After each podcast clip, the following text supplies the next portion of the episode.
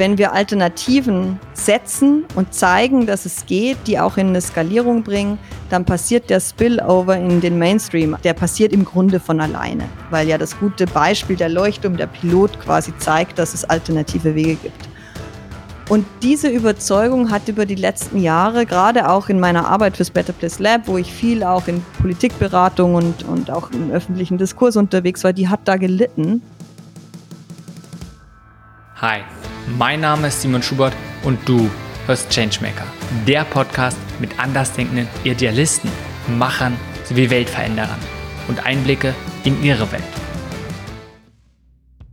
Diese Folge ist mit Caroline Silbernagel. Ich habe zehn Jahre Sozialunternehmen gegründet, aufgebaut und stabilisiert, die ihren Schwerpunkt darauf haben, gesellschaftliche Innovation selber zu entwickeln und als Alternative zu setzen. Caroline ist vor allem an der Schnittstelle von Technologie und Gesellschaft unterwegs. So hat sie die Domainendung .hiv ins Leben gerufen. So hat sie sich als Vorständin bei Better Place und als Außenministerin im Better Place Lab für eine gemeinwohlorientierte Digitalisierung eingesetzt. 2020 hat sie dann Zukunft 2 mitgegründet, um einen positiven gesellschaftlichen Wandel noch stärker in Verbindung zu denken und zu gestalten. Es wäre für mich eigentlich nie die Option, in was zu arbeiten, was keine Gesellschaftsorientierung hat. Also das war bei mir immer schon einfach massiv da. Dieses so mit dem, was ich kann, die Welt besser hinterlassen zu wollen, als ich sie vorgefunden habe. Und dann gibt es da ja natürlich völlig ganz, ganz zahlreiche unterschiedliche Wege, das zu tun. Aber so einen klassischen Konzernweg, der sich vor allem über Macht und finanzielle Kompensation dann irgendwie in seinem Erfolg definiert, das fand ich nie attraktiv für mich. Bevor wir noch spezifischer darauf eingehen, was Caroline eigentlich tut, wollte ich noch besser verstehen, warum sie denn tut, was sie tut. Ich habe so Momente, wo ich so an so großen Wohnblocks oder so vorbeigehe und richtig spüre, wie viel Leben da drin steckt. Also dass hinter jedem dieser Fenster wohnt jemand, da ist eine Familie oder auch jemand allein und jeder von diesen Menschen ist einfach vollwertig er oder sie oder in between und vollwertig wert, geliebt zu werden, vollwertig bedürftig gesehen zu werden und einfach und dieses diesen, diesen Raum zu geben und dafür irgendwie einen Kontext zu schaffen, dass wir einfach gut miteinander sind und unseren Planet dabei nicht völlig zugrunde richten. Das ist mir so ein ganz großes Anliegen, beziehungsweise wenn es nicht passiert, dann stehe ich da wirklich einfach noch immer so fassungslos davor. Und ich glaube, dass in diesem, in diesem starken Gefühl liegt eigentlich diese, diese unerschütterliche Motivation, so in diesem Wirkungsbereich tätig sein zu wollen. Und dann kommt halt zusammen, das zusammen mit dem, wo ich, wo sich so rauskristallisiert habe, dass ich es gut kann und dass es mir Spaß macht.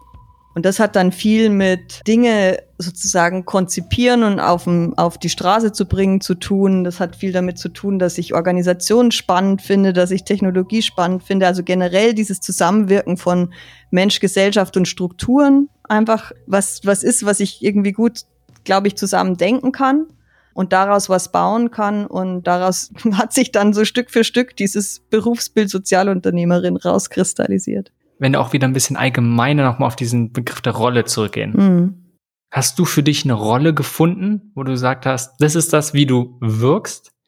Also ich suche jetzt nach einem Begriff, der nicht in den klassischen Organisationsrollen liegt. Weil in klassischer Organisationsrolle bin ich seit, seit über zehn Jahren Geschäftsführerin. Also so in einer Organisationsverantwortung und Teamverantwortung. Aber das ist, das ist mir ein zu unspezifisches Ding. In, in dieser, unter dieser Glocke sitzen, können so viele unterschiedliche, ja, Funktionen sitzen oder Gründe sein, wieso jemand an der Stelle gelandet ist oder das hoffentlich gut macht oder so. Und also was ist, was ist meins darin? Also ich glaube, es sind zwei Dinge. Das eine ist, also ich bin selber nicht die große I Ideenproduzentin. So, also es gibt ja Leute, die einfach aufstehen morgens und schon wieder die nächste kreative Idee haben und schon wieder die nächste kreative Idee haben und da irgendwie sozusagen wie so eine wie so eine, eine Tennisball-Aufschlagmaschine, die so rausschießen. Das das bin ich definitiv nicht. Aber ich bin jemand, ich kann ich kann dank den Aufschlag gut machen. Also wenn jemand, wenn die Ideen zu mir kommen, dann bin ich diejenige, die sozusagen also die Retoure macht und dann noch mal eine eigene Energie rein reinpackt und das ist ich bin sowieso nur eine gute Teamplayerin. Also so ich brauche auch die Ideenleute. Aber genau, also sozusagen noch mal zu meiner Rolle zurück. Ich glaube, ich bin ich, ich baue einen guten Grund, damit Ideen Wurzeln fassen und wachsen können. Das ist das eine.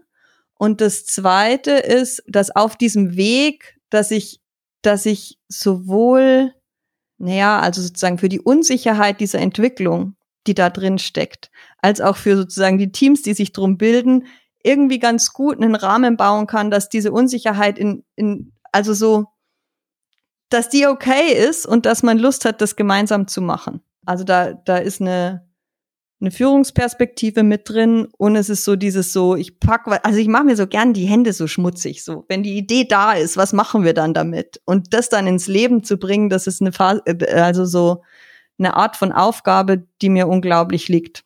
Auch bei diesen anderen Aspekten, die du ja sagst, wenn es darum geht, ne, auch, dass die Idee Wurzeln schlagen kann, aber auch gleichzeitig hört sich sehr stark daran, so, wenn ich Empowerment ist jetzt auch inzwischen so, was man irgendwie dort, aber wenn es darum geht, ja, das Team zu befähigen und zu gucken, dass alle halt gemeinsam diese Idee verwirklichen können.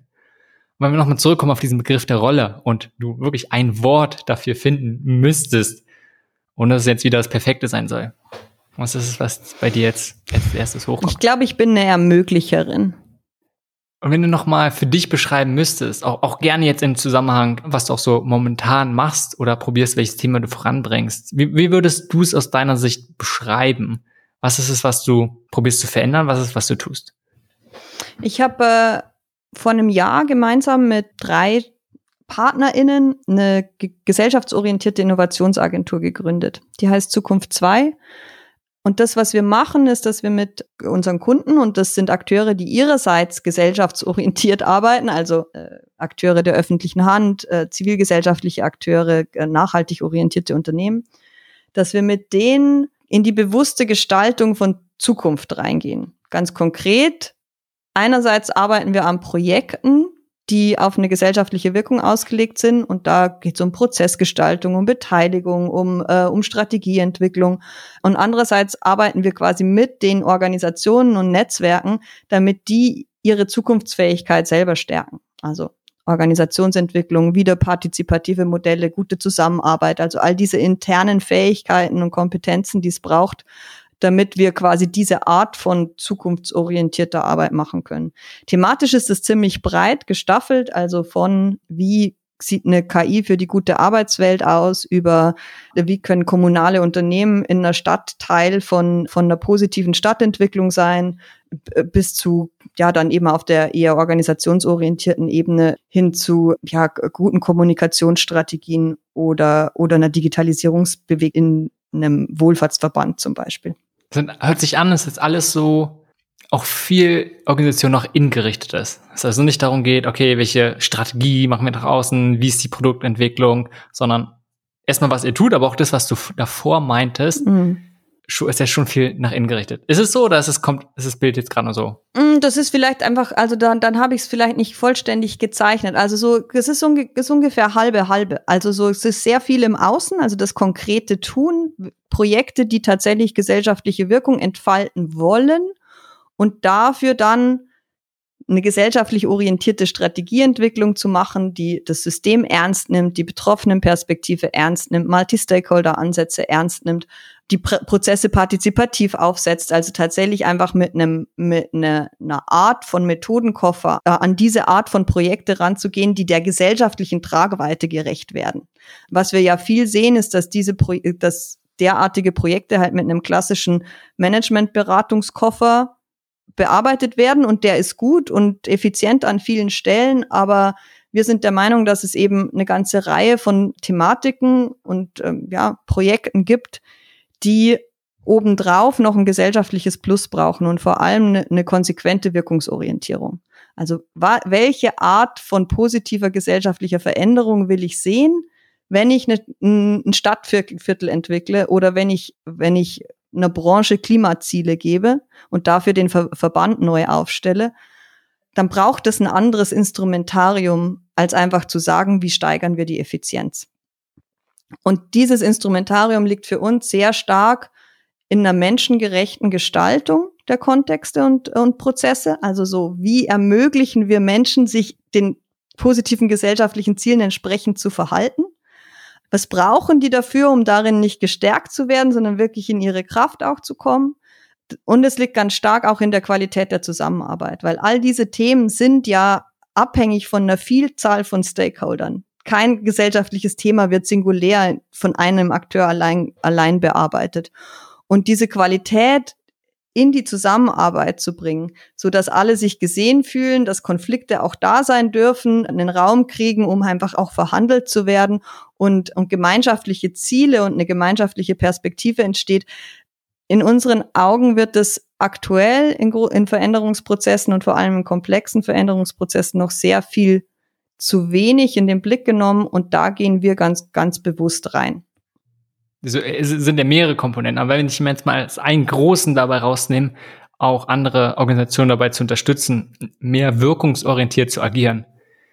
Was sind eure großen Herausforderungen dabei? Weil es ist ja eine Sache zu sagen, okay, lass uns mehr, lass uns diesen Fokus darauf setzen und erstmal darüber reden und Ziel was sehr, ein sehr, sehr wichtiger Schritt ist. Aber ist ja nicht nur einfach zu sagen, wir nehmen es vor und dann tun wir es. Also auch, auch gerne noch ein bisschen weiter gefasst. Was sind große Herausforderungen bei eurer Arbeit? Also generell erleben wir eigentlich eine sehr große Offenheit und also Resonanz auf die Impulse, die wir geben. Also ich habe nicht das Gefühl, dass wir sehr viel Druck ausüben müssen oder sehr viel sozusagen mitnehmen müssen. Das ist sowieso ein Wort, was ich gar nicht schätze, vor allem auch in so Beratungskonstellationen. Also es ist eigentlich ein gemeinsam Erarbeiten und jeder bringt einfach zu seinen zu einem Besteck mit an den Tisch. Was denkst du, woran liegt es? Sind es ein, ihr sucht euch die richtigen Organisationen aus, mit denen ihr zusammenarbeitet, ihr, ihr zieht die richtigen an? Weil es ist ja absolut nicht so, dass alle so handeln wollen. Also generell, glaube ich, hat einfach sozusagen Dinge benennen, macht schon einen riesigen Unterschied aus. Und ich würde jetzt sagen, in den Organisationen und Institutionen, mit denen wir arbeiten, da ist natürlich schon eine Gesellschaftsorientierung da und der Wunsch, auf eine positive gesellschaftliche Wirkung. Das würde ich für, für eigentlich alle öffentlichen Institutionen einfach mal so setzen. Die Verwaltung will nichts Böses, die will ihre Arbeit gut machen. und und äh, das Gleiche für alle zivilgesellschaftlichen Organisationen, alle Verbände, alle nachhaltig orientierten Unternehmen. Da ist schon so ein, da ist schon so ein Common Ground. Und gleichzeitig wissen wir alle, dass es oft einfach an an Kontexten, ja, was heißt scheitert, wäre vielleicht zu viel gesagt, aber dass Kontexte das sozusagen diesen Idealismus schwer machen oder sogar vergessen lassen. Und dann kommen wir und setzen diesen Idealismus aber erstmal wieder. Und gar nicht so sehr als irgendwie so eine Sonntagsrede, sondern einfach als eine Selbstverständlichkeit und sagen so, ja, und also wozu wollen wir es denn machen? Das hat in unserer Erfahrung im ersten Schritt schon mal was sehr, sehr Befreiendes. Und das zweite ist dann, dass dieses, dass da ein Erleben von, von einer Qualität drin steckt. Also die gerade aus diesem Zusammenarbeit und Offenheit als so Grundeinstellung, die daraus kommt. Also dass in dem Moment, wo wir anfangen, Projekte zu öffnen und zusätzliche Perspektiven reinzuholen, äh, Menschen, die betroffen sind, eine Stimme zu geben, äh, Beteiligung ein bisschen sozusagen, also strategisch mit, mit einzubinden, aber ohne das einfach nur so laufen zu lassen, sondern in einem Prozess, der, der auch gehalten wird und wo es auch eine Sicherheit gibt, dass das nicht total ausufert oder da irgendwie sozusagen plötzlich riesige Ansprüche entstehen, dass das als eine total, also das ist eine Bereicherung. Also die, unsere Auftraggeber sehen plötzlich viel mehr, alle anderen sagen so, wie cool, dass wir gehört sind.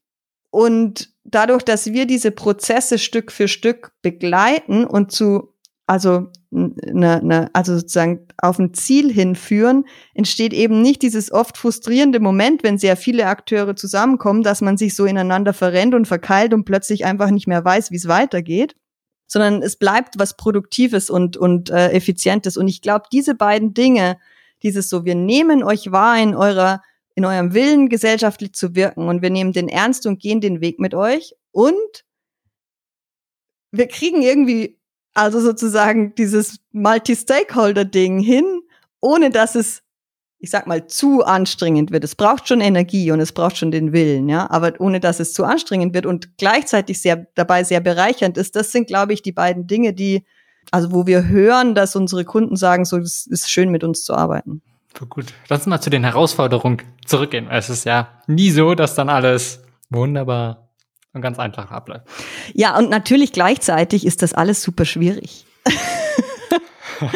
also, also ich sage das jetzt so, weil ich so, also ich bin ja unglaublich überzeugt davon. Bin überzeugt, dass die, die, die Ansatzpunkte, die wir gewählt haben, sehr erfolgreich sind und wir sehen das auch, dass es einen Unterschied macht. Aber gleichzeitig ist es wirklich einfach auch schwierig. All diese Dinge sind Routinen, die wir nicht gelernt und geübt haben. Also wir sind nicht im Standard auf Zusammenarbeit gepolt. Unsere, äh, unsere Organisationsroutinen gehen eher auf Konkurrenz und Abgrenz und das auch im gesellschaftlich wirksamen Bereich.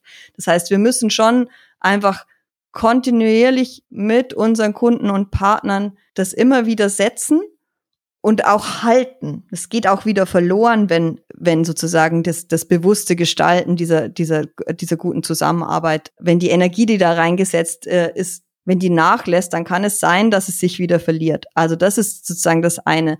Das zweite ist, dass eben gegen die gesellschaftliche Wirkungsorientierung eine ganze Menge Strukturen sprechen. Also Wahlzyklen, Budgetzwänge, generell, also jeder Sozialunternehmer, jede Sozialunternehmerin kennt diesen, diese, diese Krux, dieses Fliegens mit zwei Flügeln, dass du einerseits natürlich, also deine wirtschaftliche Tragfähigkeit halten muss, deine Organisation funktionieren muss, Effizienz natürlich eine ganz große Rolle spielt und andererseits aber diese Frage, wie, wie schaffen wir die positive gesellschaftliche Veränderung, ja, dein eigentlicher Treiber ist, aber halt im Endeffekt immer nur funktionieren kann, wenn der andere Flügel auch, auch dich trägt. Und also sozusagen dieser ständige Interessenskonflikt, der damit einhergeht.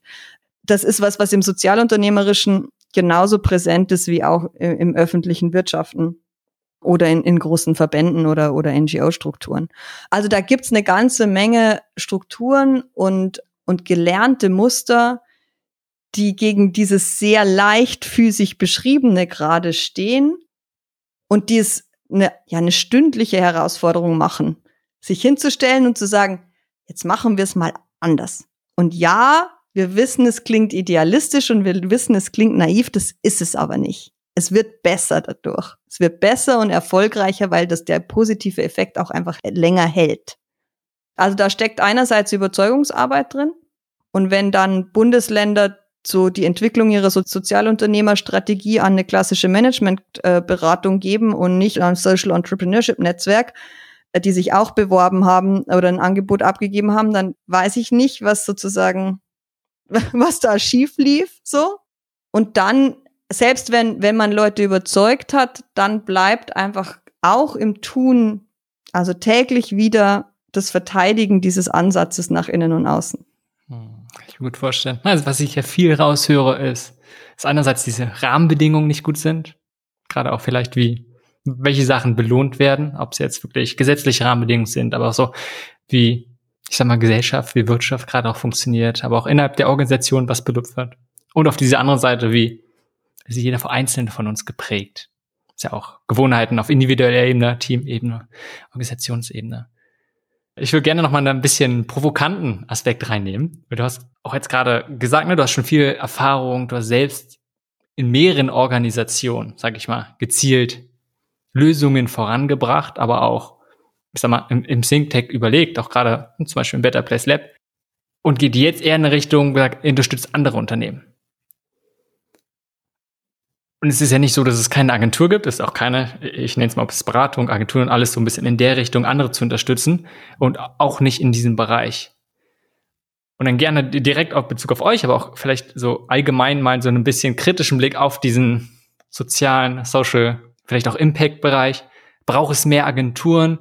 Bräuchte es nicht mehr gute Einzellösungen? Einfach vielleicht mal da reflektieren und so ein bisschen, brauchst du eine weitere Agentur? Vielleicht mal sehr kritisch gefragt. Mhm. Ja, total wichtige Frage. Und vielen Dank für die Frage, weil das ist ein Thema, das mich gerade, das mich gerade sehr beschäftigt und in dem im Grunde auch mein Gründungsimpuls liegt für Zukunft 2 jetzt. Also ich habe zehn Jahre Sozialunternehmen gegründet, aufgebaut und stabilisiert, die ihren Schwerpunkt darauf haben, gesellschaftliche Innovation selber zu entwickeln und als Alternative zu setzen. Also ich habe hatte ein eigenes Sozialunternehmen, ein Sozialunternehmen, das heißt eine .hiv. Ne, wir haben eine, eine technologische Anwendung quasi entwickelt im Wirkungsfeld HIV und AIDS, nämlich eine eigene Domain-Endung so wie .com oder .de, eben .hiv um einerseits Gelder und andererseits neues Bewusstsein fürs Thema HIV und AIDS und, und die Möglichkeit, AIDS zu besiegen, in, in eine breitere Öffentlichkeit zu bringen. Das habe ich 2011 gegründet und, und in Deutschland pilotiert. Und dann haben wir aber gemerkt, dass wir selber nicht die, ja, die, die, die Bandbreite haben, das quasi international zu skalieren und haben es den Amerik an den amerikanischen Partner übergeben, wir haben immer noch den gemeinnützigen Verein und begleiten das, aber das ist sozusagen für mich zu einem Engagement geworden und, äh, und nicht mehr zum Haupterwerb. Und 2016 bis 2020 war ich im Vorstand bei Better Place, große Online-Spendenplattform mit dem Better Place Lab, einem führenden Think Tank an der Schnittstelle zwischen Digitalisierung oder Technologie und Gesellschaft in Deutschland. Und genau, also sozusagen, das waren sozusagen meine, meine großen sozialunternehmerischen Stationen. Also gerade in der Zeit, wo wir dort HIV gebaut haben, war ich so ganz erfüllt von dieser Überzeugung, wenn wir Alternativen setzen und zeigen, dass es geht, die auch in eine Skalierung bringen, dann passiert der Spillover in den Mainstream, also in die klassische Wirtschaft oder in die, in die Ansätze, die jetzt in der Verwaltung gefahren werden, der passiert im Grunde von alleine, weil ja das gute Beispiel der Leuchtturm, der Pilot quasi zeigt, dass es alternative Wege gibt. Und diese Überzeugung hat über die letzten Jahre, gerade auch in meiner Arbeit fürs Better Place Lab, wo ich viel auch in Politikberatung und, und auch im öffentlichen Diskurs unterwegs war, die hat da gelitten, weil es sehr viel Interesse und sehr viel Diskurs gibt, aber relativ wenig Spillover. Und wenn ich jetzt so auf die Landschaft soziale Innovation gucke und mir denke, dass das, also ich bin nach wie vor ein absoluter sozusagen Verfechter von dem Potenzial, das in zivilgesellschaftlicher oder gemeinwohlorientierter Arbeit für unsere Gesellschaft und auch unser Wirtschaftssystem steckt. Und, und, und auch im Potenzial, den das Ganze hat, äh, damit wir diese großen gesellschaftlichen und globalen Fragen, die sich uns stellen, dass wir die gelöst kriegen. Also von Demokratie über ganzen ökologischen Krisen, über Fragen von äh, Diversität und Beteiligung. Also you name it, in diesem sozialen Innovationsbereich steckt ganz, ganz viel drin. Die Frage ist, wie schaffen wir es, dass es keine, keine hübsche Nische mehr bleibt, wo man dann in einem Interview gefragt wird, was man denn hauptberuflich so macht. also mir regelmäßig passiert ist. Und das ist also sozusagen, dass eine, eine, eine gesellschaftliche Erdung des Ganzen auch passiert. Und ich glaube, was uns gut tut und wo wir auch hinkommen, ist, ist eine Trias oder so ein sich gegenseitig verstärkendes Dreieck aus einerseits den Piloten und den MacherInnen, die tatsächlich die Lösungen ja entwickeln und zeigen, dass es geht, aus einem Lautsprecher und das fängt beim Aktivismus auf der Straße an und geht aber bis zu den Thinktanks, die dann Konzepte und Methoden entwickeln oder wie German Zero, die jetzt ganze Gesetzespakete schreiben für eine erfolgreiche Klimawende in Deutschland. Also die einerseits die Aufmerksamkeit drauf lenken und den intellektuellen Körper dafür geben. Und dann, glaube ich, braucht es aber wirklich sehr deutlich auch Brückenbauer. Also wo, über welche Brücken kommen quasi die guten Beispiele und die erfolgreich und gut durchdachten Konzepte auch tatsächlich in die breite Anwendung. Und da spielt Beratung eine große Rolle, da spielen Schnittstellenorganisationen wie Project Together eine große Rolle. Und auf die haben wir bisher relativ wenig geguckt. Und vor allem sind die, die es gibt, nach meiner Meinung zu klein. Und also wenn ich mir jetzt angucke, was, worauf ich Lust habe mit oder wir Lust haben mit, mit Zukunft 2, dann ist es zum einen eine substanzielle Größe zu erreichen, die auch also gegen große bestehende Organisationen oder Firmen vor allem auch pitchen kann und gewinnen kann, in großen Ausschreibungen große Strukturfragen zu be be begleiten und zum anderen dann auch quasi ein Stück weit, also eine Integrationsfunktion auch für das Netzwerk zu übernehmen, dass das da natürlich schon ist. Es gibt ganz viele tolle Beratungen und ja sozusagen Dienstleistungsunternehmen mit einem ganz klaren Impact-Anspruch aber über 10, 20 Leute gehen die aller, allerwenigsten. Und ich glaube, wir müssen ein bisschen mehr Power auf die Straße bringen für diese Art von Dienstleistung. Dann schafft auch der Spillover ein bisschen mehr. Als nächstes hat mich interessiert, ob Caroline sich sicher war mit der Gründung von Zukunft 2. oder ob es noch andere Alternativen gab, über die sie nachgedacht hat, beziehungsweise welche Wege sie nun durch die Gründung von Zukunft 2 erstmal nicht mehr gehen kann. Also ich persönlich habe lange geschwankt, ob ich nicht selber reingehe in die etablierten Strukturen. Also so ein bisschen so dieses diesen Intrapreneurweg. Habe auch lange mit Ministerien gesprochen und so und einfach für mich selber auch sehr geprüft, halte ich das aus? Also so bin ich da auch mit meiner Stärke quasi Sachen auf die Rase zu bringen und auch schnell wachsen zu lassen, bin ich da an der richtigen Stelle oder braucht es nicht jemand, der ein bisschen mehr Geduld hat, als ich das aufbringen kann? Oder kann ich gerade daran wachsen, diese Geduld auch mal zu entwickeln? Also da habe ich mich, also halbes Jahr habe ich sehr intensiv überlegt und auch, also das auch vorbereitet. Das finde ich auch sehr wichtig. Also sozusagen die, dieser Quereinstieg aus gemeinwohlorientierten Innovationsrollen, Sozialunternehmertum, NGOs und so weiter in Unternehmen, die sich auf den Weg machen oder die öffentliche Hand. Ich glaube, da liegt eine ganze Menge Wirkungspotenzial drin für mich war es der richtige Weg, wieder, wieder selber unternehmerisch loszulaufen. Also bestätigt sich. Und was wir gerade mit Zukunft 2 auch tun, wir sind da schon auch nach wie vor in der Suchbewegung. Also wir haben angefangen, wir vier, vier Menschen, alle mit einem ziemlich dichten Erfahrungshintergrund aus der Psychologie, aus der Technologie, aus der Kommunikation, wissend, dass unsere Kombination ziemlich schlagfähig ist und mit einem ersten großen Kunden quasi an der Angel, der gesagt hat, dass der, die Finanzbehörde in Hamburg, die, die halt gesagt hat, ja super, wenn ihr, wenn ihr euch gründet, dann machen wir das mit euch. so. Und das gibt uns die Freiheit und für die bin ich auch sehr dankbar, auch wenn ich manchmal gern den Pitch schon fertiger hätte. Diese, diese Suchbewegung, die wir gerade machen, gibt uns die Freiheit, wirklich vom Sinn her zu gucken, wo wir den meisten Beitrag leisten können mit diesem Ansatz, das über eine Dienstleistung zu tun. Also wie radikal wollen wir sein? Wie viel wollen und können wir stören? Wie kompetenzbildend wollen wir sein? Also sozusagen, wie, also wie, wie viel sozusagen Qualifizierungsleistung nehmen wir mit auf in unser Portfolio? Wie viel Strategie? Also wie viel ist im Kopf? Wie viel ist sozusagen mehr so Fähigkeiten oder Kompetenzen bauend. Das sind alles Dinge, die wir jetzt so von Projekt zu Projekt testen und wo sich Stück für Stück ein Bild raus entwickelt, was so eine Mischung ist zwischen Wirkung und zu das, was halt für uns stimmig ist, also was wir auch gut leisten können. Mein Eindruck ist, dass dieser Fokus auf menschengerecht werden. Und ich meine, von Menschenzentrierung redet die ganze Welt, ja. Also sozusagen, wie können wir also User-Centered Design und so weiter. Aber das hat immer so ein bisschen was Manipulatives. Also in meinen Ohren zumindest. Also wie führen wir Menschen durch unsere Produkte dahin, wo wir sie haben wollen? Und das ist, glaube ich, nicht die Frage. Die Frage für mich ist so, wie gestalten wir Produkte so, dass Menschen sich gut verhalten können? Wie ermöglichen wir Menschen gutes, soziales, nachhaltig orientiertes Verhalten? Und da, da lässt sich wahnsinnig viel machen.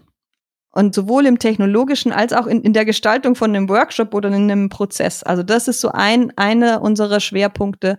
Und das zweite ist einfach dieses Thema sozusagen, wie kommen wir in Verbindung? Wie schaffen wir es, diese großen kooperativen Fragen, die wir zu lösen haben, so anzugehen, dass wir rausgehen aus dem Konkurrenzmodus, der uns alle so gefangen hält. Gerade eben können wir suchen nach der richtigen Entscheidung und es kristallisiert sich so Stück für Stück raus. Und wir können dadurch auch dahin gehen, wo der Bedarf ist. Und der Bedarf gibt uns für den Moment, also wir sind jetzt acht, gibt uns für den Moment einfach recht. Die Projekte haben eine, eine sehr schöne Energie. Also die laufen erfolgreich und die Kunden geben uns Verlängerungsaufträge, aber das ist das, das ist das eine, das freut uns auf, auf der wirtschaftlichen Seite. Aber das, was für mich wichtig ist, ist so, bekommen wir es hin, wirklich Entwicklungsstufen anzupacken, die nicht selbstverständlich passieren. Also ist danach die Qualität der Zusammenarbeit besser? Und ich würde sagen, ja, sie ist es. Und deshalb, also ich bin gerade sehr überzeugt, dass wir auf einem guten Weg sind. Aber wäre ja schrecklich ein Jahr nach Gründung. Das muss ich ja, sonst kann ich ja einpacken. Ich, ich würde gerne nochmal diesen, diese zwei Fragen, die du auch aufgemacht hast, die so ein bisschen auch, ja, auch als Herausforderung sein können und zu sagen auch, wie, wie, schafft, wie schafft man es einerseits, Menschen führen zu irgendwas und eher zu gucken, wie, wie kann man mit ihnen vielleicht auch gemeinsam gestalten Das andere war ja dieses, wie kann man mehr Partizipation fördern? wenn wir nochmal zu dieses Führen gehen, ich bin voll bei dir, verstehe dieses sehr stark an Kundenorientierung, was oft dann ein bisschen ja einen anderen Beigeschmack hast, als was du gerade meintest. Gleichzeitig, wenn es darum geht, Menschen dazu zu fördern, dass die gesünder, nachhaltiger, sozialer leben, will man sie auch irgendwo hinführen. Weil es ist ja nicht so ein, hey, macht was ihr wollt, sondern es gibt ja schon ein klares, wenn auch nicht sehr fest, sondern Bild, in welche Richtung es gehen soll. Weil aus verschiedenen Gründen und vielleicht einfach nur, wie man aufgewachsen ist aus Prägung, agiert der eine oder andere vielleicht eher sehr egoistisch oder ihm ist es nicht so wichtig, dass bestimmte Sachen nachhaltig sind. Und da ist auch die spannende Frage, was ich jetzt hier raushöre. Wie schafft man das auch, dass trotzdem auch ein großes Unternehmen mit tausend Leuten, dass die alle dementsprechend agieren? Ja, und da sind wir wieder da, wo es schwierig ist, ja. Also so, oder Schritt zurück. Hinter all dem steht natürlich ein Menschenbild. Und das Menschenbild, was uns in unserer Arbeit prägt, ist ein sehr positives. Also, wenn du mich fragst, ob ich Menschen eher für egoistisch und, und sozusagen nutzenmaximierend halte oder ob ich sie eher für prosozial und sozusagen auf Gesellschaft orientiert halte, dann würde ich auf jeden Fall Zweiteres sagen. Ich glaube, dass im Grunde wir, wir alle freundlich sind. So, das ist einfach, also einfach auch mein persönliches Erleben. So, es sei denn, die Kontexte, also und jetzt mal sozusagen äh, Krankheitsbilder mal außen vor genommen oder, oder, oder Konflikte, die sich schon sehr stark eingespielt haben, wo sozusagen Fronten aufgebaut werden und so. Also sozusagen äh, gibt immer Gründe, wieso sich Menschen unfreundlich verhalten, ja. Aber so im, im, im Grundmodus sind wir, glaube ich, nee, nicht glaube ich, ganz falsch. ich, also ich bin fest davon überzeugt, dass Menschen im Grunde gut sind. Und da gibt es ja dieses tolle Buch von Rutger Bregmann, also das heißt im Grunde gut, das ich sehr zur Lektüre empfehle, das so ein bisschen aufräumt mit unseren ganzen kulturellen Grundannahmen vom Menschen, der einfach nur zu seinem eigenen Nutzen den anderen schaden möchte und in dem quasi ähm, das Monster im Kern angelegt ist. Also daran glaube ich nicht. Ich glaube, dass Menschen im Grunde freundlich miteinander sind und dass wir eine Menge dafür tun können, Kontexte zu schaffen, Situationen zu schaffen, in denen Menschen sich in ihrer ursprünglichen Natur verhalten. Also sozusagen die äh, Behavioral Science, Verhaltensforschung, Psychologie nimmt ja zum Beispiel in der Technologie Gott sei Dank Stück für Stück mehr Raum ein und deckt äh, Mechanismen auf, die einfach klar machen, dass zum Beispiel Hass und Hetze im Netz auch ein Stück weit zu einem oder zu einem großen Stück strukturell äh, angetrieben sind. Also, dass man was tun kann. Man kann Facebook-Threads anders strukturieren, dann polarisieren sie nicht mehr so. Wieso das nicht passiert, ist eine ganz andere Diskussion. Aber also so, wir haben die Möglichkeiten, Menschen einfach erstmal in ihrer, also sozusagen freundlichen Natur Mensch sein zu lassen, ohne sie irgendwo hinzubringen. Und das ist eigentlich der erste Schritt. Ich möchte dass wir das mehr tun und dann gucken, was das für eine Gesellschaft und für gesellschaftliche Dynamiken ergibt. Weil gerade eben sind sehr viele unserer Mechanismen eben, eben auf einen auf dieses Bild des, des Homo economicus, des, der individuellen Nutzenmaximierung, des Gewinns durch Konkurrenz, des Gewinns durch Verschwiegenheit und Ausschluss und, und dergleichen gebaut. Und ich glaube, wir fehlsteuern uns gerade an der Schraube erstmal zu drehen, ohne irgendjemand erstmal in, in irgendeine gewünschte Richtung zu pushen, da glaube ich, liegt schon sehr viel Potenzial. Um einen besseren Einblick von einer Person zu bekommen, finde ich es unglaublich wertvoll, diese Person zu fragen, welche Fragen oder auch die Themen sie momentan beschäftigen. Und genau das habe ich Caroline gefragt. Also was mich beschäftigt, ist, wie wir Zukünfte gestalten. Wir haben den, den Titel von unserem Unternehmen Zukunft 2 jetzt nicht, also den haben wir bewusst natürlich gewählt. Und da steckt für uns drin, dass es quasi eine, eine Zukunft gibt, die Zukunft 1, die entsteht, wenn man es einfach so laufen lässt. Und eine Zukunft 2, um die wir uns annehmen können und in der eine, eine bewusste Gestaltung liegt und auch ein, ja, also so ein, ein Hinarbeiten auf einen, einen wünschens, also wünschenswerten Zustand, eine Utopie, wie auch immer gesellschaftlich gesehen vermisse ich sehr, dass wir uns damit auseinandersetzen. Ich bin ja Politologin vom Hintergrund, hatte immer schon ein hohes politisches Interesse und vermisse so sehr die inhaltliche Auseinandersetzung, die es braucht, damit wir uns im öffentlichen Raum auf irgend, irgendeinen positiven Zukunftsentwurf einigen. Oder jetzt gehe ich mal nochmal einen Schritt zurück.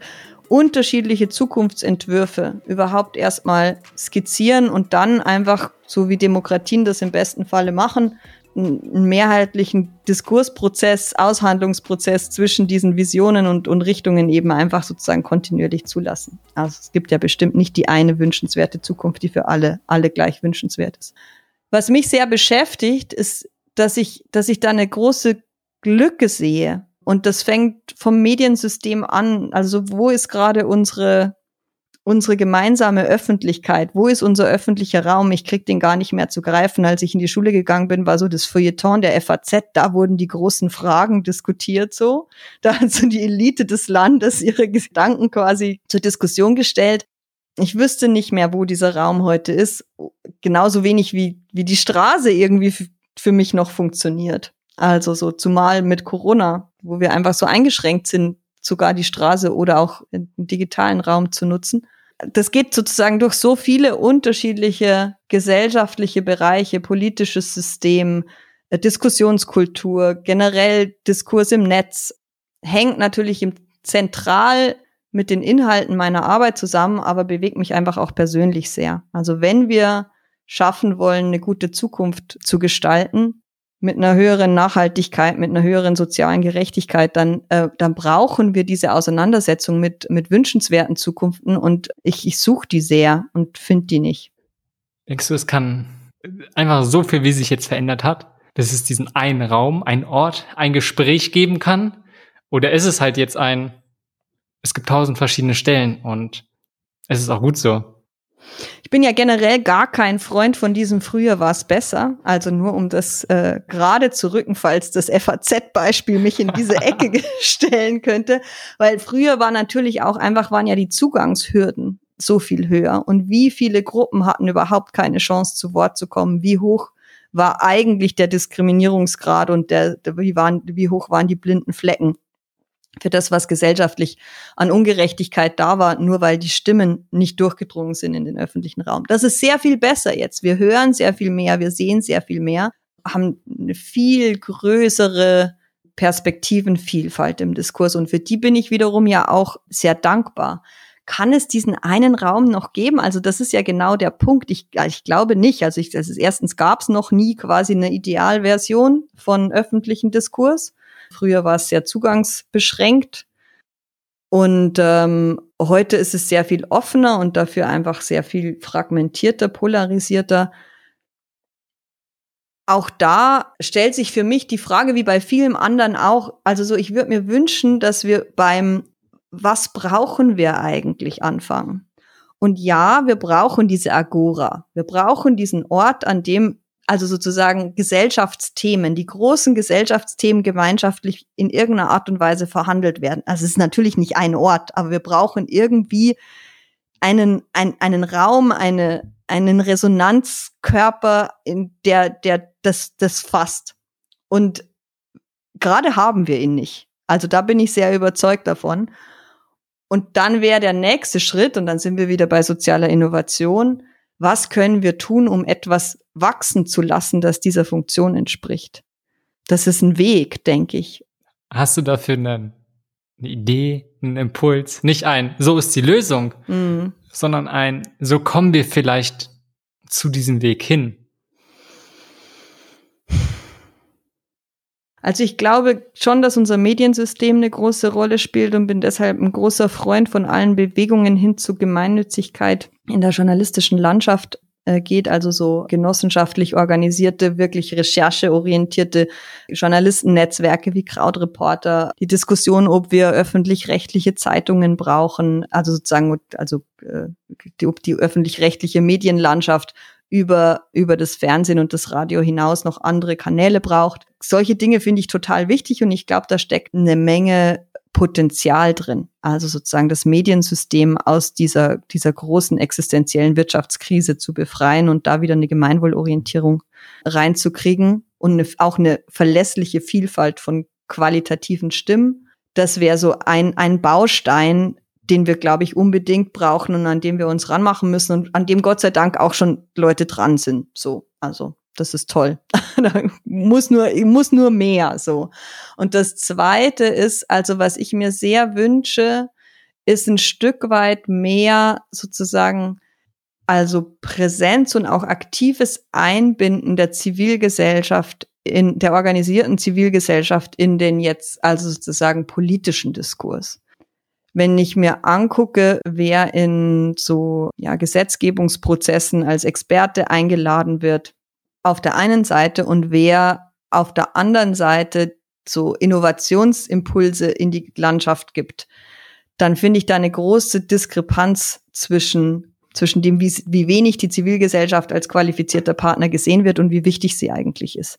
Also so diese, ganze Thema Mobilitätswende, das ganze Thema Klimawende, das ganze Thema Migration, Integration sind so viele Bereiche, in denen zivilgesellschaftliche Organisationen oder Netzwerke also ganze Lösungspakete entwickeln und mit sehr viel Mühe über äh, also sozusagen äh, politische Partizipationsprozesse, also Bürgerbeteiligung und äh, oder ähm, Bürgerbegehren und dergleichen, oder aber mit viel Druck von der Straße das in den politischen Diskurs schieben müssen und auf der anderen Seite eine sehr interessensgeleitete ja, Beteiligung auf Seiten der Wirtschaft oder auch der Wissenschaft, die dann im Endeffekt oft einfach nach meinem Geschmack Richtung vermissen lässt.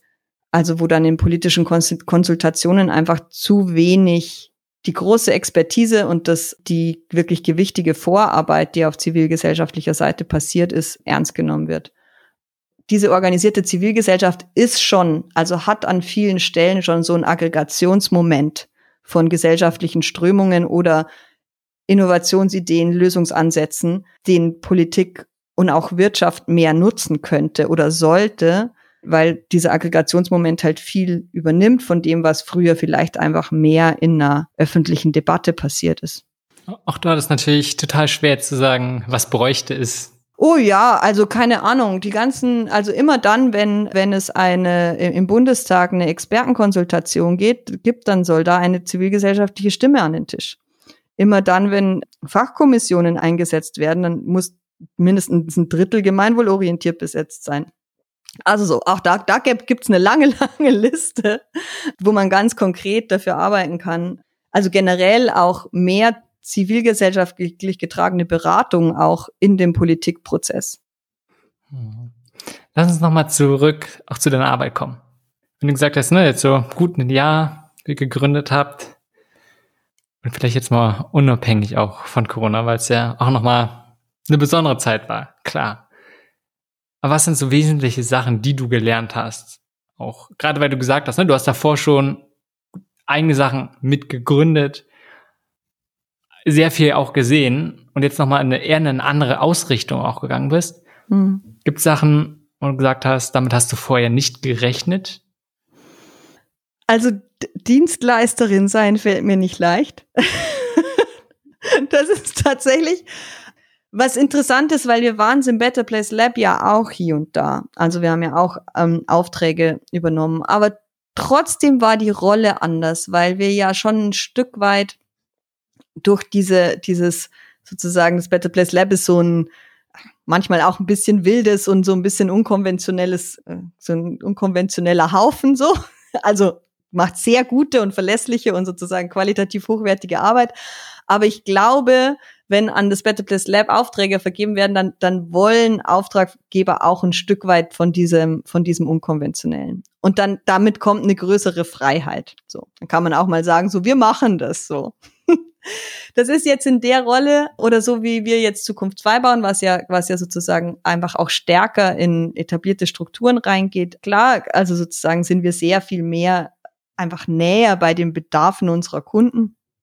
Und diesen Schritt also sozusagen nochmal, also bewusst zu gehen, so, also, dass nicht meine Agenda in erster, an erster Stelle steht. Das ist also für jemanden, der, der zehn Jahre lang einfach auch sehr viel Kraft rausschöpfen musste, eine starke eigene Agenda zu haben, weil, also wir wissen ja alle, also soziale unternehmerische Arbeit an vielen Stellen, äh, also sozusagen unsicher und unterfinanziert und so weiter. Also das heißt, sehr stark, also für mich war es immer auch sehr stark, aus der eigenen inneren Kraft rausgetrieben. Und diese eigene innere Kraft macht natürlich auch so, ne, so eigenen Stand. und, und jetzt brauche ich meinen eigenen Stand auch, aber genauso, mindestens genauso wichtig ist der eigene Stand meines Kunden und quasi eigentlich die Verbindung zwischen, zwischen uns. Und das ist so, also da war ich ein bisschen überrascht, dass das ein Schritt ist für mich. Hatte ich eigentlich so nicht erwartet. Aber ja, als ich lerne, müssen meine, ich bin ge ge gespannt, wenn irgendjemand von unseren Auftraggebern das hört, ob das spürbar ist. also, also ich bin sehr bei euch. genau. Und das ist das Erste. Und das Zweite ist gar nicht so sehr was, was ich sozusagen, was mich überrascht hat, sondern eigentlich so der zweite große Gründungsimpuls zu dem, was ich vorher gesagt habe, mit dem, also sozusagen dieses Dreieck der sozialen Innovation vervollständigen. Das Better Place Lab äh, hat eine ziemlich prominente Position, was so die, die Pilotarbeit für neues Arbeiten betrifft in Deutschland. Also wir haben vier Jahre lang, vier, fünf Jahre lang sehr explizit und auch sehr stark den Diskurs prägend quasi die Organisation umgeformt von einer Gründerinnen geformt, geführten, einem Gründerinnen geführten Think Tank zu einer Organisation mit einer verteilten Verantwortung, einem sehr fluiden Hierarchiekonzept und ja, und einfach einer sehr starken auf die Entfaltung der dort arbeitenden Menschen ausgerichteten Arbeitskultur. Also alles, was so unter New Work läuft im eigentlichen Sinne, also nicht sozusagen im Homeoffice-Sinn, sondern im äh, menschenzentrierten Sinn.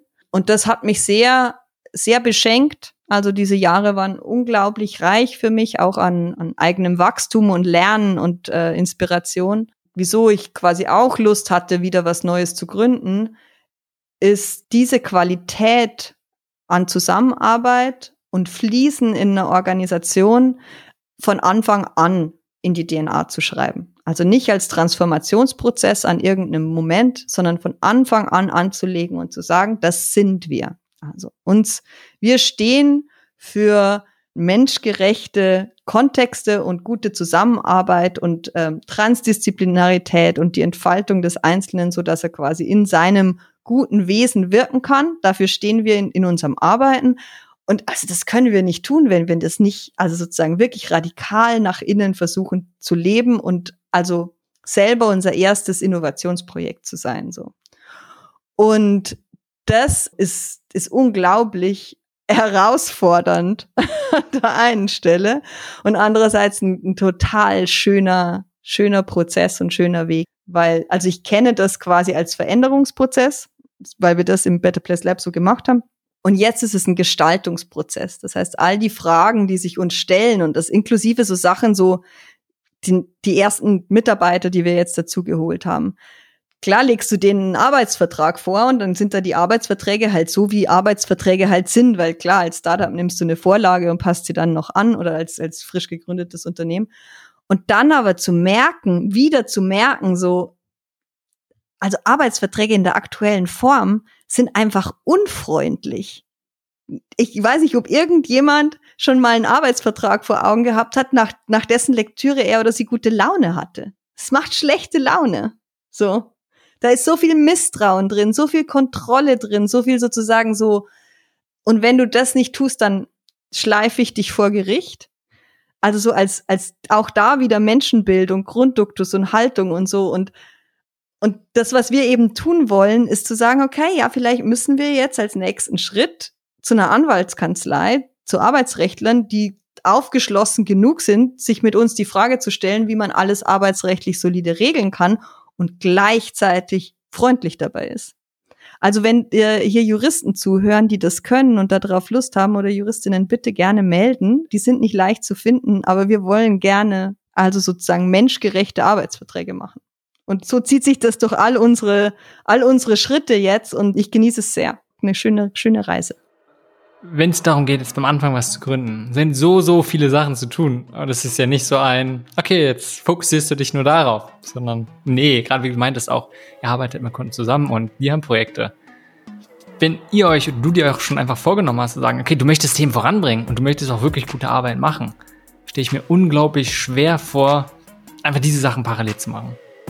Also wie schaffst du es, erstmal alleine ein Unternehmen selbstständig schon mal aufzubauen, also überhaupt aufzubauen, dann noch zu sagen, neben dem, dass es sich finanziell trägt, soll auch dieser Wirkung-Aspekt drin sein. Und dann noch zu sagen, Okay, jetzt machen wir nicht irgendeine Organisation, sondern schon eine ziemlich hohe. Eine nährende. Wir nennen das eine nährende Organisation. Oh, das finde ich ein schönes Bild. Und dann auch gerade die große Herausforderung zu sagen, ein, ihr werdet wahrscheinlich nicht immer die aller, allerbest perfekten Menschen, also ne, die perfekt reinpassen, sondern viele kommen halt auch aus anderen Organisationen, die ein bisschen anders geprägt sind und andere Sachen kennen. Und das alles zusammenzubringen. Was, was hilft dir dabei? Das ist, weil das ist schwierig ist und kompliziert ist, keine Frage. Hast du dafür Strategien gefunden oder irgendwelche Sachen, wo du sagst, hey, das macht zumindest ein bisschen besser? Nee, ich habe am Anfang gesagt, dass es so viele unterschiedliche Arme braucht und dann ist es ja auch nicht nur nicht nur ein Kunde, sondern sind mehrere Kunden. Das heißt, wir sind in sehr vielen Systemen parallel unterwegs und das ist tatsächlich eine große Herausforderung. Es ist keine so ungewöhnliche Herausforderung in diesen Gründungszeiten, weil also sozusagen, also gerade sozial und also ich glaube, es ist auch eines gerade eine der Kompetenz, die Sozialunternehmertum besonders braucht und auch vielleicht besonders lehrt, dieses Nebeneinander von unterschiedlichen Sphären gut nehmen zu können und diese Integration auch zu lernen, dass das eine mit dem anderen ja immer zusammenhängt. Also ich kann nicht wirksam sein, wenn ich nicht erfolgreich bin oder zumindest tragfähig bin. Und in mir ist schon in den letzten Jahren, also vor allem mit dieser Erfahrung, mit dieser positiven Erfahrung im Better Place Lab, die Überzeugung gewachsen, dass ich auch umso wirksamer sein kann, je näherender meine Organisation ist. Also es ist kein Nebeneinander, es ist ein ineinander verschränkt sein. Und gerade wenn, also jetzt für, für uns, wo quasi diese Art von Anspruch der Wirkungskern ist, geht's ja noch viel weniger. Also wie soll ich es denn für andere machen, wenn wir es für uns selber nicht hinkriegen? Und so gesehen sehe ich schon sehr vieles von dem, was wir intern machen, ein Stück weit als Methoden und also sozusagen Konzeptentwicklung auch für das, was wir unternehmerisch nach außen tragen. Und vor allem ist es auch ein Stück weit, also vorher habe ich so gesagt, so eben mit diesem Dienstleister sein und nicht mehr so sehr stark in meiner Agenda stehen. Die Agenda war bisher stärker inhaltlich. Die Agenda, die ich jetzt mit Zukunft 2, also sozusagen, die war vorher schon da, aber die stärker in den Vordergrund rückt, ist die, ist die von einer ganz klaren Haltung. Und damit ich, damit ich die Art von Arbeit mit unseren Kunden machen kann und quasi diese, diese Qualitäten setzen kann, diese Qualitäten des menschenorientierten oder menschengerechten, diese Qualitäten der Verbindung und der Zusammenarbeit, also muss das in mir sehr stark sein. Rein im Kopf, wenn es nur rein im Kopf ist, dann ist es nicht stark genug, genug in mir. Ich brauche es in der Praxis und in dem täglichen Erleben und Fühlen. Und das macht dann die Organisation auch mit mir. Also so, eigentlich baue ich mir selber mein, mein, sozusagen mein Exoskelett. So, die Organisation hält dann diese Haltung, die wir auch brauchen, wenn wir rausgehen zu den Kunden. Das ist alles keine Antwort drauf, also wie wir mit der Überforderung umgehen. Und ja, klar, die ist schon, also, aber gut. Also sozusagen, es gibt ja unterschiedliche Arten von Stress. Und, oh ja, ein, ein Tipp, also in Gruppe gründen, großartig. Also so, ich, meine, meine erste Gründung, da war ich, also war auch ein Team, aber ich, ich war so in einer Leitposition und zwar sehr stark auf mich zugeschnitten über viele Jahre. Und da war der Druck von den vielen Dingen, die da parallel sein muss und dem ganzen Bild, was immer auf dem Schirm sein musste und so äh, manchmal schon übermenschlich hoch. Und ich habe dann auch, ich habe mein erstes Kind bekommen, äh, so drei Monate bevor, bevor wir globale Markteinführung hatten und so das war rückblickend, war das nicht gesund. Und also ich bereue es nicht, weil es war einfach damals so und es hat mich auch sehr bereichert und bin sehr überzeugt von der, von dem, was wir damals versucht haben zu erreichen. Und gleichzeitig war das nicht nachhaltig und nicht gut für die Organisation und auch bestimmt auch nicht alles immer gleichermaßen auf dem Schirm, wie es hätte sein sollen, weil einfach meine Kapazitäten dafür nicht ausgereicht haben. Jetzt sind wir vier und alle vier haben Erfahrung, alle vier haben, haben eine eigene Stabilität, sage ich mal. Und wir können in Urlaub gehen. So und einfach wirklich ein, also und jetzt nicht nur drei Tage, sondern auch mal drei Wochen und den Laptop nicht mitnehmen. Und das in dieser Gründungsphase mit all diesen Dingen gleichzeitig, mit all dem Geschäft, das da schon läuft und und so weiter, das ist, äh, empfinde ich als ungewöhnlich, auch wenn ich im, Sozial im, im Unternehmerischen um mich rumgucke. Und ich bin da sehr dankbar für. Da steht auf der anderen Seite natürlich ein höherer Abstimmungs- und Integrationsbedarf dagegen. Aber ich finde, das ist sozusagen, den finde ich auch, wenn man ihn gut, gut macht und bisher gelingt er uns gut, finde ich den eher bereichernd als belastend. Und der Gewinn, der daraus kommt, an sozusagen Kraft oder Armen, die Dinge halten können, das ist äh, unbezahlbar, würde ich sagen. Lass uns mal auf dich ein bisschen gehen, weil gerade auch viele Bälle gleichzeitig in der Luft zu haben, je mehr es werden, desto höher ist die Wahrscheinlichkeit, dass halt Bälle runterfallen. Und auch das ist sicherlich irgendwie normal und okay. Aber inwiefern ist diese Tendenz, mit vielen Sachen gleichzeitig zu jonglieren, kann sich einerseits gut anfühlen, muss sagen, man bringt viele Sachen gleichzeitig voran und keine Frage. Jetzt sicherlich in deiner Rolle muss man halt diese vielen verschiedenen Sachen gleichzeitig voranbringen. Auf der anderen Seite ist halt, je mehr Sachen du gleichzeitig machst, desto weniger kannst du dich auf eine Sache fokussieren und die wirklich gut machen. Wie hast du diese, oder wie probierst du diese vielleicht auch scheinbar widersprüchlichen Sachen halt zusammenzubringen? Ich habe ein Gespür dafür, wann es mir entgleitet. Zumindest in den Kontexten, die ich sozusagen, in denen ich Erfahrung habe. Also in, innerhalb von einer gewissen Organisationsgröße und so weiter. Ich habe äh, noch nie eine Organisation, in einer Organisation in Führung gearbeitet, die mehr als 50 Personen hat. Da kann ich eigentlich bisher aus der eigenen Erfahrung nicht drüber reden. Mal gucken, wie das wird, wenn wir äh, 1000 sind bei Zukunft 2. Na, mal gucken. 25 wären schon mal gut. aber genau, also so gesehen, also in, in mein, so in dem, dem Rahmen, den ich so aus meiner, meiner Erfahrung der letzten Jahre abklopfen kann, habe ich, glaube ich, ein gutes Gefühl dafür, wann die Komplexität zu hoch wird oder sozusagen, wann das Detail zu sehr unter der Vielfalt leidet. Und generell bin ich kein guter Detailarbeiter. Also ich habe schon sehr stark die 80-20-Regel, vielleicht auch manchmal 70-30. so. Also das geht auch natürlich und an vielen Stellen muss es auch einfach, aber ich muss mich sehr drängen, um zu den 100 Prozent zu kommen aber sozusagen einzuschätzen, sozusagen, bis wann Qualität stimmt und ich habe da einen hohen Anspruch, bis wann Qualität stimmt und ab wann ich die nicht mehr halten kann, das, diese Grenze, die spüre ich. Die äh, spüre ich körperlich ziemlich stark, da geht's mir dann auch echt nicht mehr gut so. Und in der, in der idealen Welt ist da ein Team, wo man drüber sprechen kann und sagen kann, so, jetzt ist es also sozusagen, wir müssen quasi an dieser Art von Aufteilung arbeiten und dann lässt sich ja auch differenzieren. Also dann gibt es einfach Menschen, die können gut Gesamtbilder erfassen und es gibt Menschen, die total gerne im Detail arbeiten und wenn das dann gut zusammenkommt, dann ist es ein sehr belastbares System. Das ist mir eigentlich das Liebste, also sozusagen so, vor allem dann, wenn es sehr viel vielfältig wird. Aber klar geht das nicht immer. Ja, aber das ist so, also so, ich finde auch bin schon auch ein, ein, so, ein, so ein Ackergaul an vielen Stellen. Also Arbeit, die gemacht werden muss, muss halt einfach gemacht werden.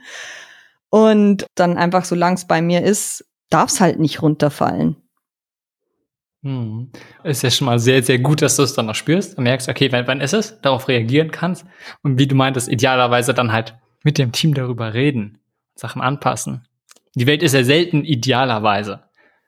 Und wie ist es, wenn du dann merkst, okay, du fühlst dich unfokussiert, fühlst dich überfordert, vielleicht, oh, es geht dir auch schlecht damit, weil am Ende gerade jetzt auch in der Gründungsphase sind halt ganz, ganz viele Sachen und dann kommt ein wichtiger Auftrag rein, der ne, auch strategisch vielleicht wichtig ist, um die Zukunft zu bereiten. Und da diese Balance zu halten, nicht nur ein, man macht zu viele Sachen, sondern dann noch dieses individuell Wohlbefinden. Du, ah, man achtet auf sich selbst, du achtest auf dich selbst, dass es dir noch gut geht auch, auch, ich kann mir vorstellen, dass nicht nur jetzt, sondern auch in der Vergangenheit das immer eine Herausforderung war. Was hast du für dich gelernt? Und vielleicht was probierst du auch, inwiefern ist es noch eine Herausforderung, auch dort immer diese Balance zu haben und zu gucken, dass du auf dich selbst acht gibst. Ja. Also ich habe das ziemlich schmerzhaft gelernt. Ich habe ja schon gesagt, so, es gab bei der Déjà-vu-Phasen oder der HIV-Phasen, wo die Belastung einfach so über meine Kräfte gegangen ist. Und das zu schaffen, war dann kein Erfolgserlebnis mehr. Das war wirklich, also sozusagen ist gut, dass es geklappt hat. Ansonsten hätte das ganze Ding einfach sehr gelitten, aber es hat mich schon also äh, verwundet, sage ich mal, zurückgelassen. Und daraus habe ich schon sehr viel mitgenommen, auch an Sensibilität, dass es äh, Grenzen gibt und und auch generell an Infragestellen von diesem Mythos, wie cool es ist, 60 Stunden in der Woche zu arbeiten und so weiter. Jetzt habe ich also inzwischen habe ich zwei Kinder. Äh, ich habe überhaupt gar keine, ich arbeite auch Teilzeit, also 80 Prozent, bin ziemlich konsequent, also so irgendwie so zwischen diesen 32 und so 38 Stunden in der Woche lande ich immer. Und äh, einfach nicht, weil ich dann Feierabend mache und mich in die Hängematte lege, sondern weil da halt zwei Kinder sind. Und ich meine Corona und Homeschooling und also sozusagen da ist einfach sozusagen ein anderer Wirkungsbereich, der ebenso fordert und, und wo einfach eine Grenze notwendig ist.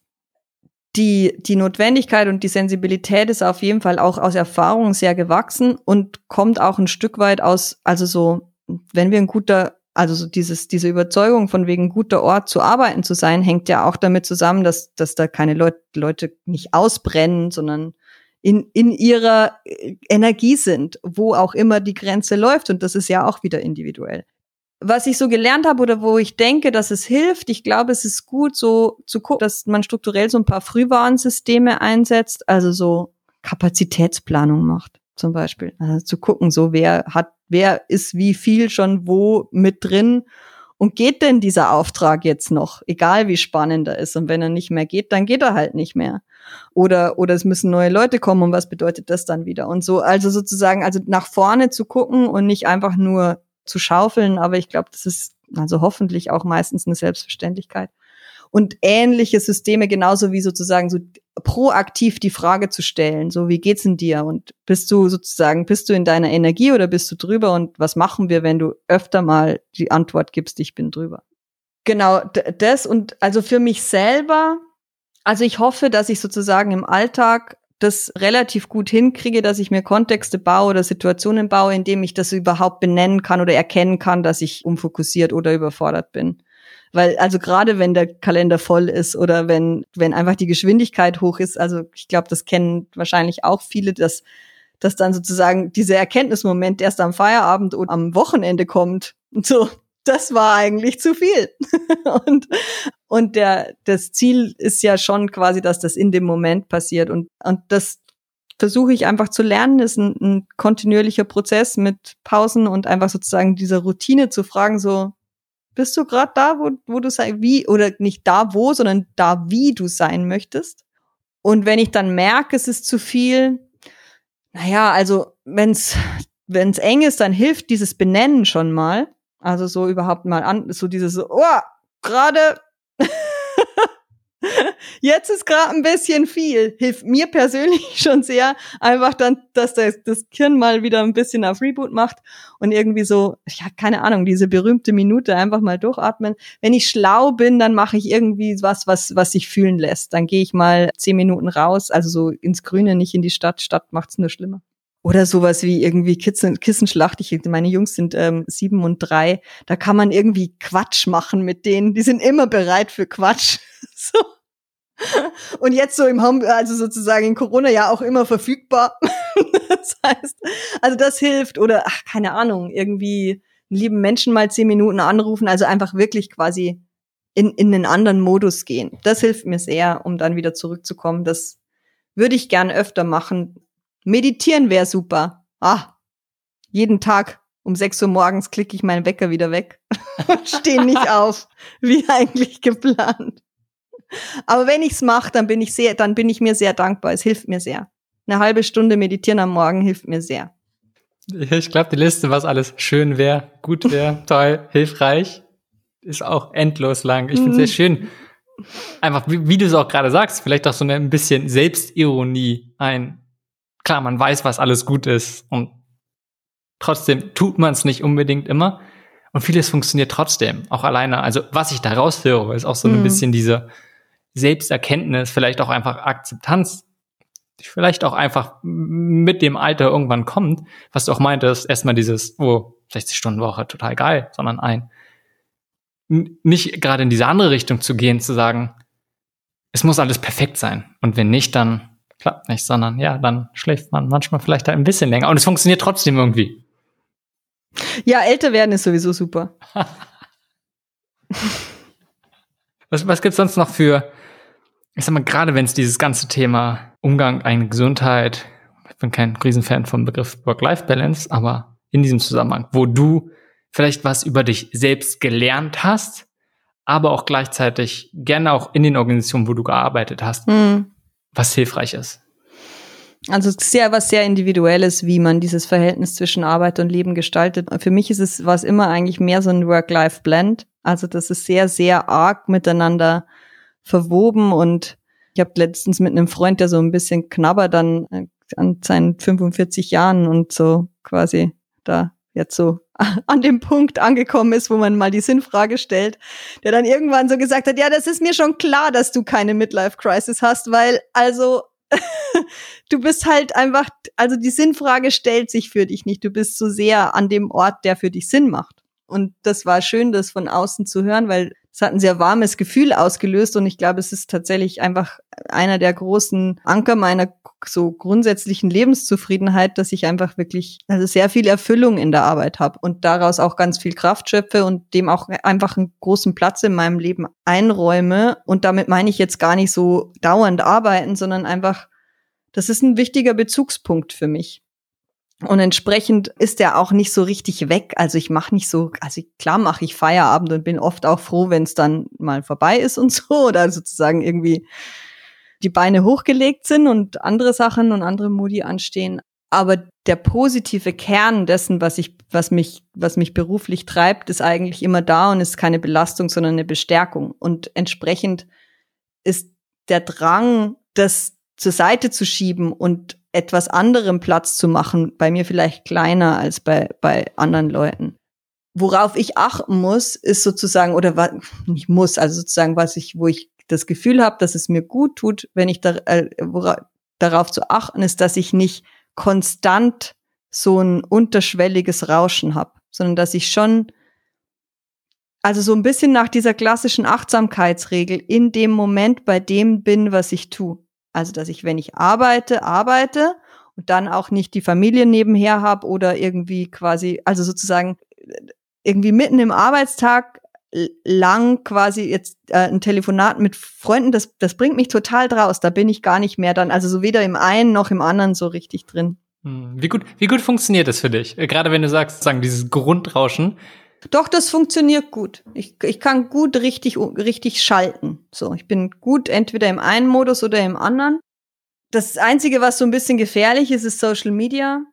Weil klar, also sozusagen Feierabend checke ich so meine, meine Kanäle und meine Kanäle sind derartig verwoben mit meiner beruflichen Identität, dass halt einfach auf Facebook kommen dann die interessanten Artikel oder irgendein Feature über jemanden, wo ich sage, so Mensch, und dann bin ich sofort wieder in meinen Arbeitsthemen drin.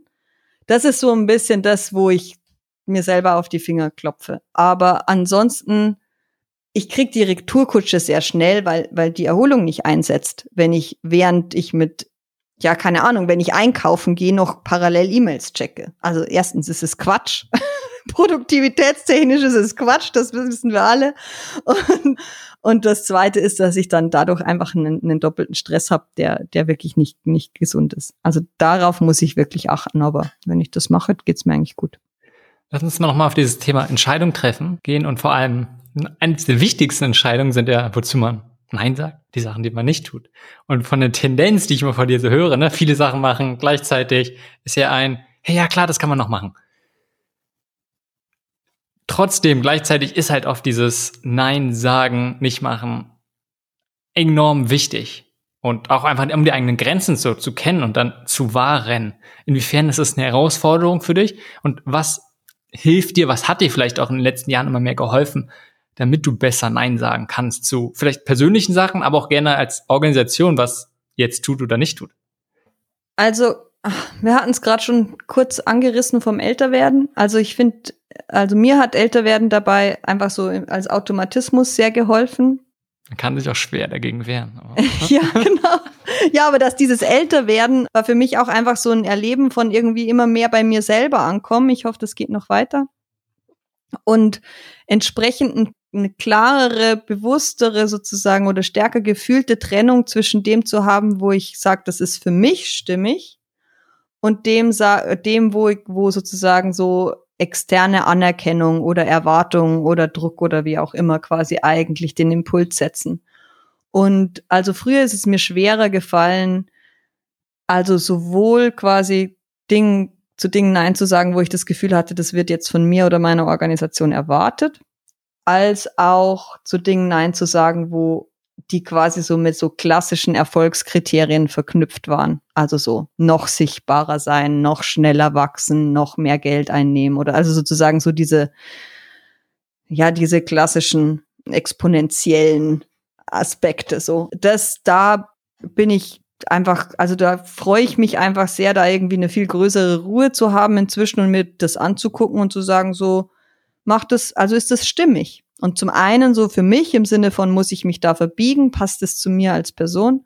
Und zum anderen stimme ich im Sinne dessen, was mein Tun und meine Organisation für eine Haltung, für Werte vertritt und auch und, und zu den Zielen, die wir verfolgen. Und dann ist es eigentlich auf in dem Dreiklang nicht mehr schwierig, Nein zu sagen. Schwierig ist es, und da bin ich noch nicht. Also das ist tatsächlich eine der, der Entwicklungsschritte, die noch ausstehen. Wenn es denn dann stimmig ist, aber quantitativ eigentlich nicht mehr geht, bin ich sehr gefährdet zu sagen, oh doch, das machen wir noch. und das fällt dann mir auf die Füße und was, was äh, irgendwie noch fair ist, dass ich mir selber Dinge einschenke, aber es fällt auch manchmal einfach anderen Leuten, die bei mir mitgehangen, mitgefangen sind, auf die Füße und das nicht gut. Wenn du sagst, es kommt viel mit dem Alter, kannst du das irgendwie festmachen? Was ist es genau? Ist es ein, du vertraust dir deinen eigenen Fähigkeiten selbst, du lernst dich eher besser kennen oder du ein, du hast es anders, du hast es so oft erlebt, wie es anders war und deswegen machst du anders. Das ist eine gute Frage. Woran liegt es eigentlich? Also ich glaube natürlich, dass man sich in vielen Kontexten schon erlebt hat und auch ein Stück weit, also so sozusagen so aus der negativen Erfahrung lernen, also so Ja sagen zu Dingen, die für, zum Beispiel für die man sich verbiegen muss, da kommt kein schönes Erlebnis bei rum. Also da kommt ein Erlebnis bei rum, wo man dann die ganze Zeit steht und sich denkt, ich habe da keine Lust drauf. Wieso mache ich das ja eigentlich? Ich muss mich total zu verbiegen. Also das ist dann so ein, eigentlich eher ein Korrektiv, das dann so Stück für Stück wächst. Ah, und ich glaube über, also so für mich liegt auch viel von diesem, von diesem mich selber besser kennenlernen in diesen Erfahrungen, in diesen bestätigenden, aber auch sozusagen ähm, in Frage stellenden Erfahrungen, dass man sagt so, okay, das hat gepasst, das war der richtige Schritt. Und da war ich nicht so ganz auf dem, dem Weg und ja, viel ist auch für mich auch in der, in der, im gemeinsamen Weg mit anderen Menschen, also Partnerschaft. Ich habe ja schon erwähnt, dass ich zwei Kinder habe. Eltern werden ist also sozusagen, ich glaube, für viele Menschen einfach ein sehr prägender Schritt und niemand triggert einen so wie die eigenen Kinder bei niemandem ist es so schmerzhaft, wenn man die Kontrolle verliert wie bei den eigenen Kindern. Also da, da ist einfach gesteckt einfach eine Menge Selbstreflexion drin. Also so, so wieso hatte ich das jetzt gerade nicht im Griff und wieso konnte ich gerade nicht so verständnisvoll sein, wie ich gerne sein wollte und so. All diese Fragen, also die die Kinder halt einfach verdienen, dass man sie sich stellt, äh, die da da steckt viel Selbstreflexion drin. Und das ist vielleicht auch noch eins von den Dingen. Also so dieses mehr Zeit und Gelegenheit haben über das eine oder andere auch mal nachzudenken was ich viel bei dir auch raushöre, ne, du hast jetzt öfter gesagt, dieses fühlt sich stimmig an. Und wenn man dich hört, vielleicht auch kennt, ne, von dem, was ist dir wichtig, was möchtest du machen, was sind deine Werte, und auf der anderen Seite dein Verhalten beobachtet. Bei welchen Sachen ist, wenn man sagt, ah, das ist nicht ganz so stimmig, das passt nicht unbedingt so gut zusammen. Inwiefern widerspricht sich das? Ich habe also, und das ist auch tatsächlich eines meiner, also wenn wir gerade bei Entwicklungsthemen sind, also da, da arbeite ich einfach sehr äh, viel dran, weil es weil es für mich einfach so eine große persönliche Frage ist. Ich habe ja schon erzählt, dass ich einfach also sozusagen viel Energie draus ziehe, Sachen auf die Straße zu bringen und umzusetzen und quasi Dinge entstehen zu lassen. Und, und das, es gibt unterschiedliche Modi, das zu tun. Und einer der Modi, die für, für mich gut funktioniert haben in Vergangenheit, ist, dass ich, äh, wenn es schwierig wird, dass ich Druck aufbaue. Äh, also so, sowohl im persönlichen Verhalten, dann wird mehr geredet und die Stimme wird lauter und jetzt bin ich eine kleine, eine recht kleine, zierliche Frau und ähm, äh, aber ich glaube, es gibt eine Menge Leute, die mit mir gearbeitet haben, die Situationen beschreiben können, wo ich so ein bisschen also so einfach auch einfach körperlich was ausstrahle, wo dann andere Leute auch mal einen Schritt zurückgehen und so. Also ich bin jetzt nicht nicht cholerisch oder oder sozusagen oder also Gott sei Dank ist das nicht ich hoffentlich nicht übergriffig, aber aber es ist sozusagen es hat eine starke Dominanz, es kann eine starke Dominanz haben und und auch sozusagen so vom von der Beharrlichkeit und vom also sozusagen von der Unbedingtheit manche Dinge zu vertreten und einfach dran zu bleiben und sich nicht abbringen zu lassen und so weiter.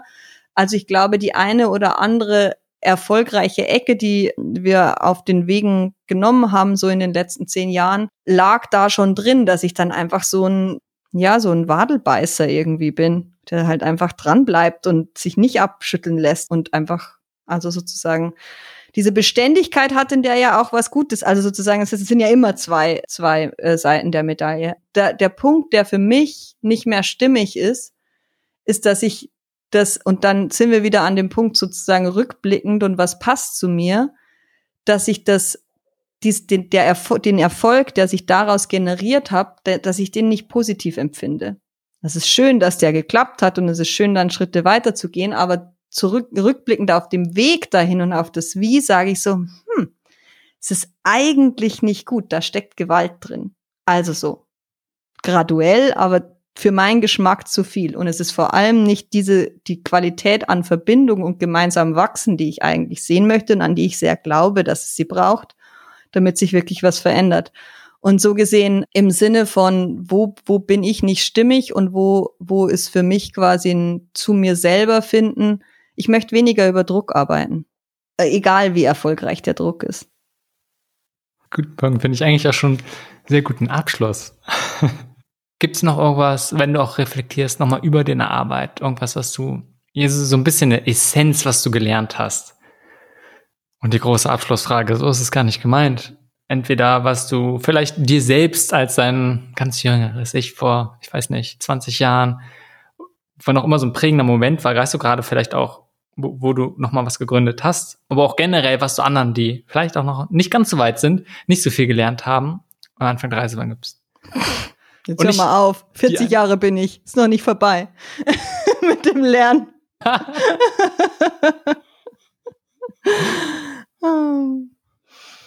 hm. Du darfst doch gerne anderen 50-Jährigen einen Ratschlag geben. Lernen hat ja nicht immer was mit dem Alter zu tun. Ja. Ich habe ja ein großes Vertrauen in Entwicklung. Also so gesehen tut tut's mir auch immer schwer, so auf so Fragen zu antworten, was denn so die großen Schritte waren oder die richtigen Entscheidungen oder so, weil das, weil ich so Dinge so als sehr im Fluss erlebe. Und vielleicht ist es, ist es ein Stück weit das, also sozusagen so, also so, ich habe für mich so ein bisschen losgelassen von diesem so, was muss denn jetzt als nächstes kommen?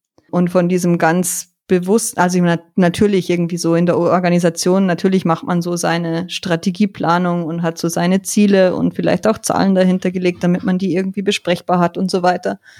Aber da kommen so zwei Dinge zusammen, die sich aus der Erfahrung im, im Better Place Lab als Organisation und auch aus der persönlichen so gegenseitig verstärken. Wir haben im Better Place Lab auch dieses ganze Planungsthema gemacht, einfach um eine Sicherheit zu haben und irgendwie ja, irgendwie was in irgendwelchen Excel-Tabellen stehen, was man dann bearbeiten kann. Und gleichzeitig sind wir sehr nah an das gekommen, was so Frederic Laloux als so einer der Vordenker von der New Work-Bewegung Evolutionary Purpose nennt. Also so quasi eine, eine Energie, die aus der Gruppe an Menschen, die da zusammenarbeiten, entsteht, die, die in eine Richtung weist. Und die manchmal auch in Richtungen zieht, die die Einzelnen gar nicht so richtig auf dem Schirm haben und die wirklich nur in einem Gruppenmoment entstehen kann. Und das, das war im, also das zu erleben war ziemlich irre und war für die Organisation auch immer sehr, sehr stark und hat aber gleichzeitig auch ein Stück weit dieses Loslassen von diesem ganz klassischen Planungsinstrumentarium gebraucht, beziehungsweise ein in zweite Reihe stellen von dem klassischen Planungsinstrumentarium. Also so, das war dann dazu da, um das, was da entstanden ist, als Energie wieder greifbar zu machen und, ähm, und in eine bearbeitbare Version zu bringen. Aber im ersten Schritt ist sozusagen ging es darum, einen Kontext zu setzen, in dem was wachsen kann. Und mehr und mehr, also so wahrscheinlich parallel entstand das bei mir einfach auch persönlich, dass ich das auch für mein Leben mehr und mehr so wahrnehme, dass sozusagen die, also dass ich, dass ich mehr auf Energien höre als auf das, was sozusagen auf einer Pro- und Kontraliste steht und dass die Energie auch tatsächlich dem widersprechen kann, was auf einer Pro- und Kontraliste steht. Ob das sozusagen, was das dann wiederum bedeutet in Sachen äh, Erfolg und Wirksamkeit und, äh, und sozusagen äh, Marke hinterlassen in der Welt, in der wir leben, das kann ich noch gar nicht so richtig sagen. Dazu ist die Entwicklung auch noch zu jung. Was ich für mich sagen kann, ist, dass es mich sehr viel ruhiger und äh, zufriedener macht, nach dem Modus zu steuern. Und das ist unser Team damals im Better, damals also in den letzten Jahren im Better Place Lab in einen sehr integrierten und sehr motivierten Zustand gepackt hat.